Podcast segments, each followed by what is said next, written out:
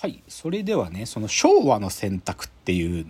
NHK のドキュメンタリーのシリーズがあって本当はねこれは通常は英雄たちの選択っていう番組タイトルでやってるレギュラー番組があるんだけどそれをこの戦争のやつはさすがに英雄たちのとかに言えないし日本のお話なんで昭和のとあの時の選択はどうだったのかっていう作りなんだけどこれ2014年の8月に放送されてるんだけどでこれね結構僕もちゃんとやっぱここを知らなきゃなって思ったやつなんですよ。どういうことかっつうとさ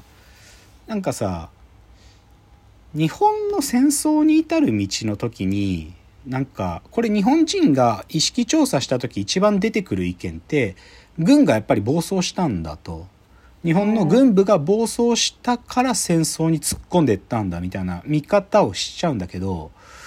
えっとねなんかねやっぱりもうちょっと丁寧に見るとはっきり言って政府ね日本の政府も天皇もで軍隊は全部じゃないけど軍隊の中の一部の人も本当に戦争っていうシチュエーションを避けたかったんだよね。でこの国際連盟脱退1933年の国際連盟脱退も脱退をとにかく避けたいっていう最初はそそこからスタートしてるの。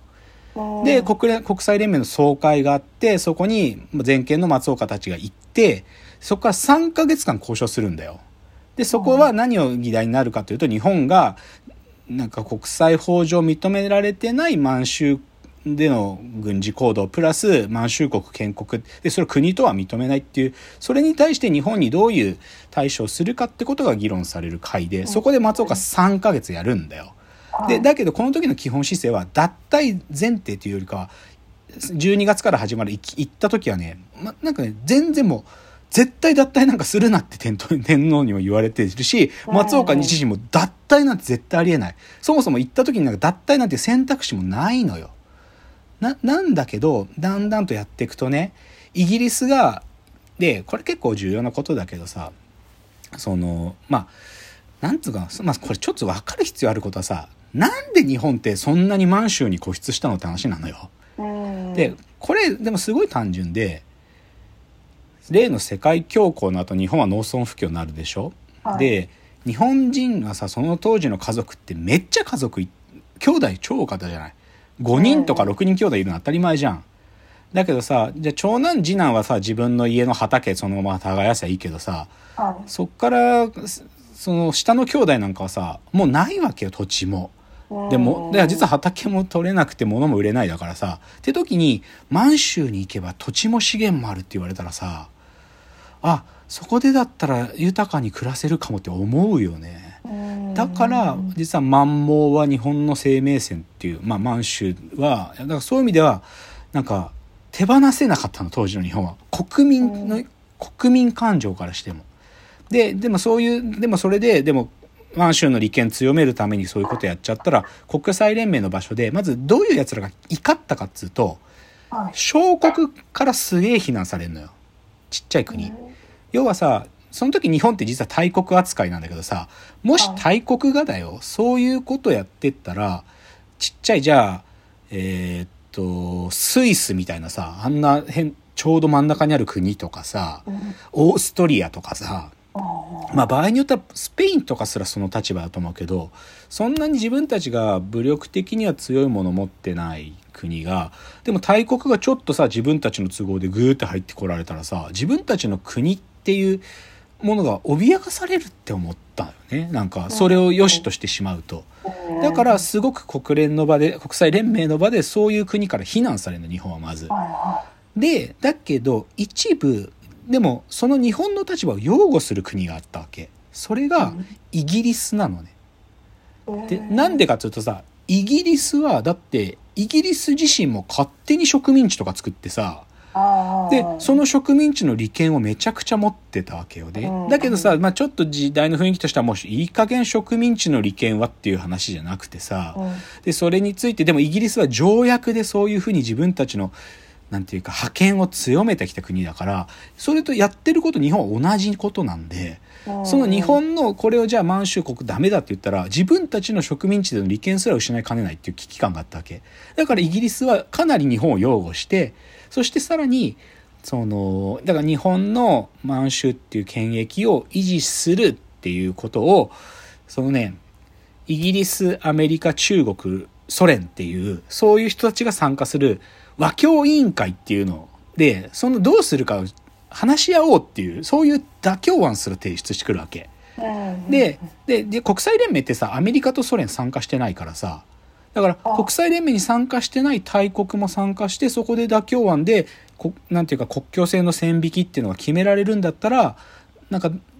第一次大戦以降の新しい国際秩序が作れるかもみたいな提案をイギリスが言ってくるのよ。でで松岡はそれがあった来たからこれだったら妥協できると。妥協というか若い点見つけられるかもっつってそこからイギリスの交渉を中心にしてその和教委員会を受け入れられるかどうかの下交渉が始まるわけ。でねでそっからだよ。こっから今日一番重要なポイントなんだけどで当然さ本そのジュネーブにいる松岡がこういう提案があった。だからこの交渉をこういう形で進めたいって本国に打電電報するのよ。そうするとね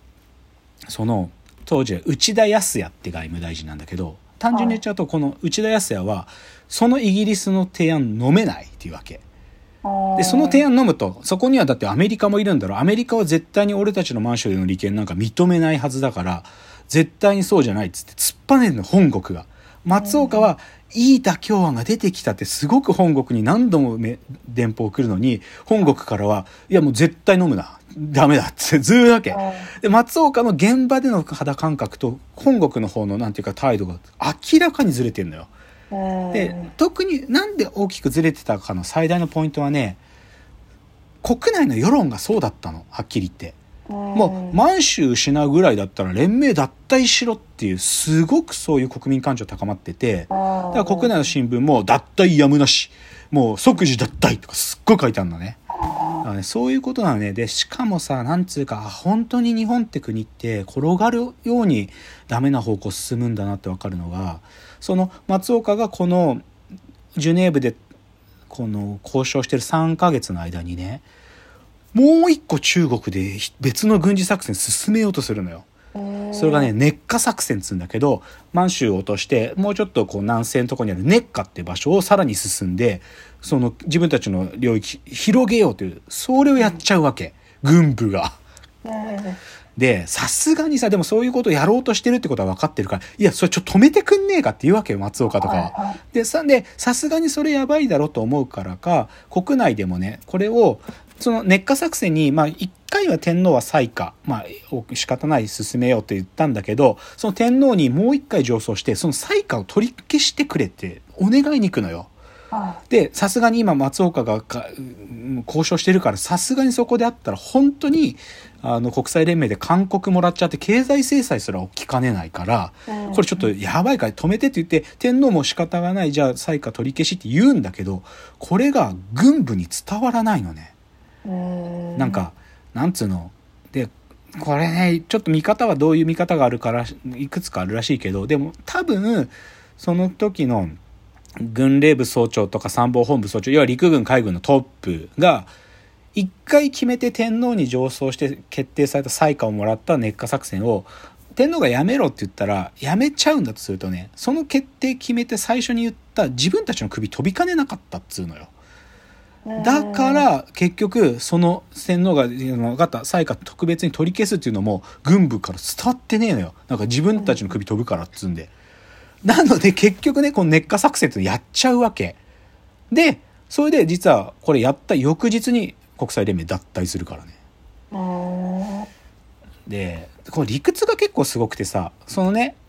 国際連盟から、まあ、最初はさ、注意くらいなね、なんか、はい、あの、話はなんか、もう、ええ加減にせえと言われるくらいの処分かなっつったら、ここで軍事行動をさらにやっちゃったら、いよいよ韓国っていう、その、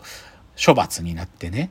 で、韓国っていうともう、経済制裁が始まっちゃうやつなの、それって。もう、国際連盟の、に対する、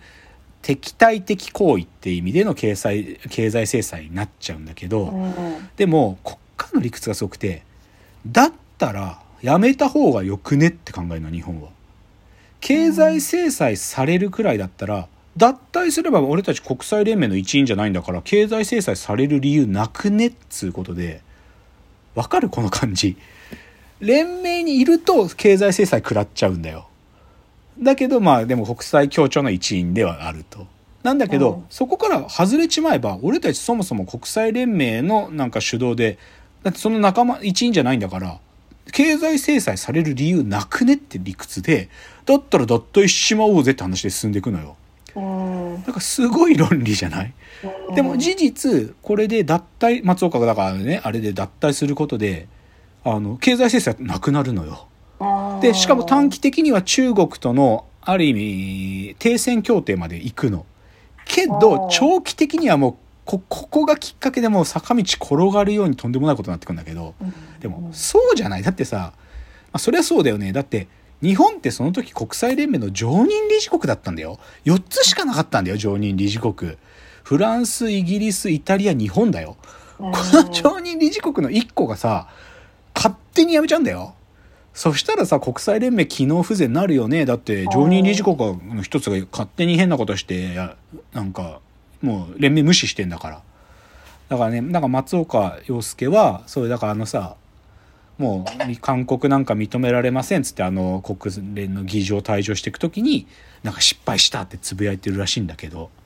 だから松岡はだから本当にもう絶対になんか脱退やめたかったけどそれで脱退して松岡大いに自分がねできなかったってことで反省を述べながら国に帰ってくるんだけどでも国国国に帰ってきたらさ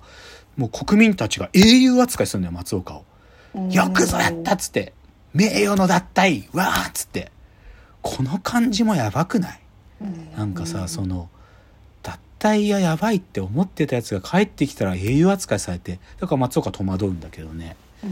まあでもそういうことですよ。まずちょっと一つ